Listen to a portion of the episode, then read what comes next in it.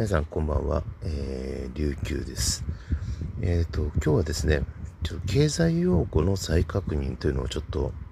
まあ、お話として、えー、しようかなと思っています。えー、よくですね、インフレーションとかデフレーションとかですね、あるいはリフレーションとか、いろんな言葉使われます。まあ、あの、それの意味ということについて、まあ、えー、再確認というかですね、まあ、どういった状態であればそうなのかということを確認そういったものも含めまして、えー、まあ、5種類の経済状況というのを、まあ、大まかではあるんですけどざっくりと、まあ、解説という形でしたいと思いますまずよく聞く、えー、インフレーションそしてデフレーションそしてまた最近聞くリフレーションそしてディスインフレーションというのもありますね。それとあとスタグフレーションというのもあります。まあ、それぞれどんな状況だったらそう言われるのかということなんですけれども、1のインフレーションというのもこれは簡単でですね、まあ、物価がま上がっていて、まあ、通貨の価値が下がる状況ですね。まあ、物価が上昇すればですね、当然その通貨で、まあ、買える、えー、価値というのは下がっていきますので、まあ、100円のものが150円になれば、もう1円あたりの価値というのは下がっているという、そういったような、まあ、単純な状態で言うと、通貨の価値が下がり、そして、えー、物の価値、価格が上がる状態。そしてまた、あの、物の供給というのも、また、まあ、増えている状態ですね。で、えー、デフレーションというのがですね、その逆でして、物の価値が下がり、で通貨の、えー、価値が上がる状態。そして物の供給というのは割と下がり気味というような、そんな状態ですね。これがまあデフレーションなわけです。まあ、それにか、それに対してですね、まあ、よく経済用語でリフレーションというのは出てくるわけですけれども、これはまあ、えー、そのデフレーションという物価が下がりですね、通貨の価値が上がっている状態から、まあ、えっ、ー、と、抜けてですね、そして、あの、まだインフレに、えー、なっていないという、まあ、そういった状態ですね。まあ、その横ばいの状態というか、そこまで持ってこれれば、まあ、リフレーションという状況であると言えると言われています。そしてですね、まあ、それに対してなんですが、まあ、あの、ディスインフレという言葉があります。ディスインフレーションというのがですね、インフレの状況で、まあ、その日本銀行とか地方銀行ですね、によって、まあ、その金融政策というのが、まあ、弾力的に、ま、行われていった結果ですね、インフレからは抜け出たが、しかしですね、デフレーションにはなっていないというような状態ですね。つまり、あのー、まあ、えー、リフレーションの逆の状態ですね。またですね、あの、まあ、物の、まあ、価値というものも上がっていて、まあ、通貨の価値も上がるというような感じもあります。まあ、物価の上昇率というのが、まあ、低下はしていく状況にあり、そして需要が減退、ま、していく。それに対して、まあ、供給が大幅に上回っている、まあ、供給方ですよね。まあ、その状態で引き起こされた、まあ、デフレーションとはまた異なっている。っていう状態です。まあ、そういった状況がですね、ディスインフレと言われる状態です。そしてまたスタグフレーションというのもあります。これはですね、あのスタグネーションというですね、停滞という言葉とですね、英語です。それとインフレーションという、まあ、えー、まあ、英語ですね。この2つをま合成してスタグフレーションということになるわけなんですけれども、このあのスタグフレーションというのはですね、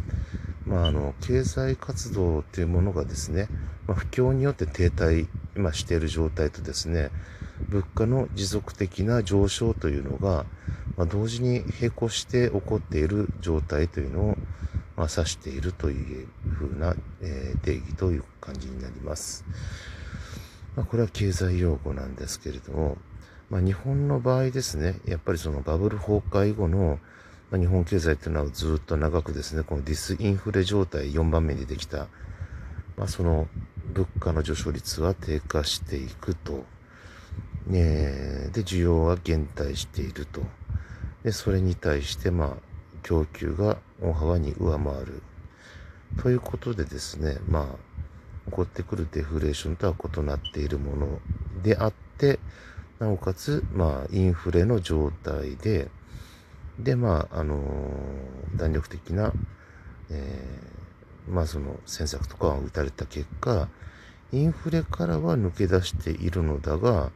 デフレにはなっていない状況っていう状態ですね、これ。つまり、まあ、あの、強力なですね、高度成長期の、あのー、ずっとですね、その、物の供給と、まあ、需要というのは高かったので、まあ、凄まじいインフレというのがあって、まあ、10円だった電車賃というものが10年、10年後にはもう100円になっているというような、そういうような、まあ、インフレ状態であったものがですね、まあ、収まったわけですが、まあ、収まって、まあ、それに対してデフレーションという、まあ、物価格が下がってきて通貨の価値が上がるというところまで至ってなかった段階というのがディスインフレーションの状態と言えるというわけなんですね。そして、あの、スタグフレーションというのが、まあその停滞状態とインフレというのが、まあ同時に起こっている状態なので、まあ現状で言うと、ま、ややこれが近いのかなとも思うわけなんですね。もうリフレーションの時期っていうのは、デフレから脱着ですから、まあ、物価が下がって通貨の価値が上がるという状態から脱却して、で、またインフレになっていない、動いていない状態だったらリフレーションなんですが、今価格結構物価上昇しています。ですが、経済が停滞しているということになります。スタグフレーションとも言えるのではないかというような状態なんですね。つまり、まあ、経済の状態としては、その物の価値が上がり、まあ、通貨の価値が下がるインフレーション、そして、えー、物の価値が下がり、通貨の、えー、価値が上がってしまうデフレーション、そして、あの、インフレの状況で、まあ、あの、インフレから脱却というものができてはいるものの、まあ、あの、デフレーションには至れて、至ってない状態がディスインフレーション。そして、まあ、リフレーションというのは逆で、デフレーションから抜けてですね、まあ、物の価値が、まあ、下がり、まあ、通貨の価値が上がるのが、もう、止まってきてですね、えー、インフレーションに、まあ、インフレの状態、物価が上昇、まして価値の、えー、通貨の価値が、まあ、下がるという現象になっていない状況っていうのをリフレーション、そしてスタグフレーションというのが、まあ、停滞した状況で、かつですね、インフレーションが起こっている状態。まあ、今、本当に緩やかな、えー、成長というのをしていますので、まあ、数パーセントずつのインフレーションが発生していますが、経済的にはものすごい停滞をしています。まあ、今の日本の状態というのはこのスタグフレーションなのではないかとも思いますし、また、物の状況によってはですね、まだディスインフレーションのままで、まあ止まっているものというのもあるでしょうし、またリフレーションが起こった段階で止まっちゃっていると、まあ分野によってかなりまばらだとは思うんですが、まあそういったものっていうのはいろいろと見受けられると思います。まあこういったところはですね、あの国のまあ経済政策、特に財政ですね、ここのところを、えー、出動させて、まあ、またあれですね、あの中央銀行となる、まあ、日本、まあ、日本銀行ですね。こちらが打ってくる、あの、いわゆる経済政策というもの、これは両輪となって、まあ、あのまあ、柔軟にですね、えー、そこはですね、あの、緊縮ではなくですね、あの、その逆の方の、まあ、えー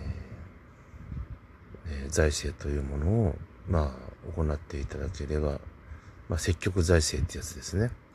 これさえ、まあ、行っていれば、まあ、ある程度の通貨量を発行することができますし、で、直接発行国はできるので、まあ、現在日本の紙幣っていうのは日本銀行が発行して日本国に納めるという、まあ、形になっていますが、まあ、まあですね、買い取った分発行通貨発行としてやってるわけなんですけども、日本銀行が。しかしですね、あの、通貨の中でも貨幣特に効果ですね。そちらの方を見ていただくと、発行元日本国ってしっかり書いてあります。これは財務省の造幣局というものが、まあ、国の機関として直接発行した通貨なんですね。日本の効果は。日本国は直接発行しています。そして紙幣というのは日銀が、まあ、その受け取ったですね、まあえー、国債などそういったものをですね、えー、財源としてですね出てきた発行されたものを受け取って紙幣を発行することでまあそれをですね世に、まあ、回らせているというもんですが緊縮状態ですとこれってなかなか活動としてですね紙幣の発行ってされないんですよね。えー、まあ、締め付けてるわけですから、まあ、国の方で紐がすごく固く締まられている。そして、えー、中央銀行の方もですね、まあ、経済政策の上で、まあ、低金利というのを打ってしまっているので、まあ、なかなか、あの、